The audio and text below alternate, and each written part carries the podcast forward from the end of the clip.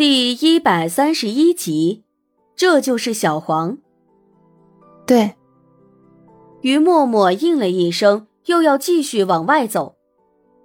杨秘书赶紧捉住他的肩膀，说道：“你等等，你给我几分钟时间，我怕我一时说不清楚。你先别急着走呀，你听我慢慢说啊。”于默默低着头，没有回答。但是也真的没有再继续往外走。杨秘书松了一口气，这个时候只要对方肯听他说，那就好办多了。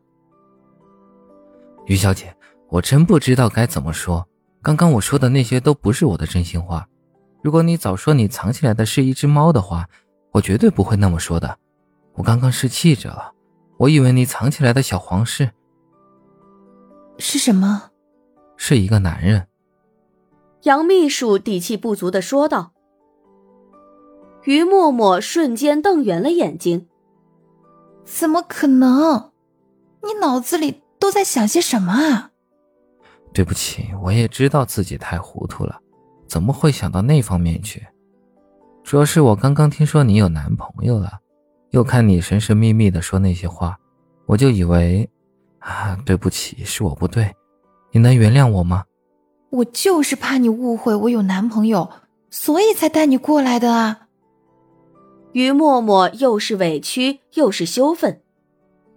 我前几天在吃饭的路上捡到小黄，怕别人知道了会把小黄丢出去，所以才把小黄带到这个不常有人来的地方藏着。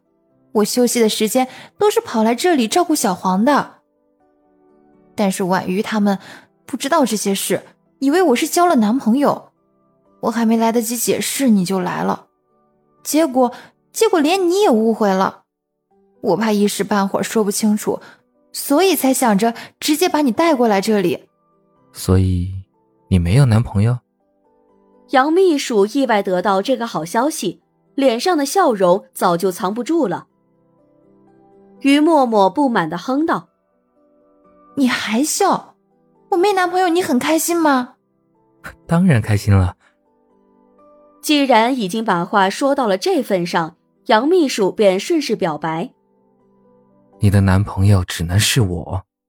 抱歉，因为突然听到有人抢了我的位置，我不高兴了，所以才一时没控制住情绪，对你说出那么难听的话。”于默默脸上一红，小声的说道：“你说的。”都是真的吗？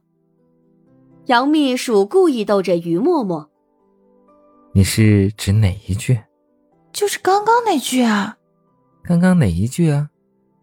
于默默着急了。杨秘书，你……杨秘书笑着稳住他说：“叫我一成。”我，一成。那，你压到小黄了。于默默抱着小黄闪到一边，果然，在猫奴眼里，男朋友什么的都只能排在第二位。就连刚刚确定关系、处于热恋时期的男朋友也一样。杨逸成觉得不甘心，从身后抱住于默默说：“那先把小黄放下，让我亲一亲。”说话的时候，嘴唇还不老实的蹭着于默默的耳朵。于默默脸色红得跟苹果似的，不知道是不是为了掩饰尴尬，他非常理直气壮的说道：“不行，我们家小黄不是那么随便的猫，你连小鱼干都没给呢，就想亲它，小心它咬你。”杨逸成被他这牛头不对马嘴的话弄得愣了一下，半天才反应过来，忍不住扑哧笑出声，扳过他的脸。在他唇上重重的亲了一口，笑着说：“默默，你还真是个宝。”于默默跟往常一样，等到小奶猫吃饱喝足又睡着了，才回到宿舍。而这回等待他的不再是早已在各自床上躺平等待宠幸的三位贵妃，而是虎视眈眈。拿着小尺板准备严刑逼供的三位审案大人，于默默眨眨眼，走过去说：“你们怎么都还没睡呀？”说。阮婉瑜一排金堂木，满座皆惊起。楚云薇第一个抗议：“哎呦，你能不能先打个招呼啊？吓得我心脏都要停了，好吗？”苏荣蹲在一旁，拍着左心口进行深切的安抚：“乖乖乖，别怕别怕，等会儿主人帮你揍他个有病的。”阮婉瑜翻白眼：“你们两个能有点出息吗？看人家默默就没吓到。”于默默非但没被吓到，还被他们几个给逗笑了。苏荣三人顿时感到一阵挫败感。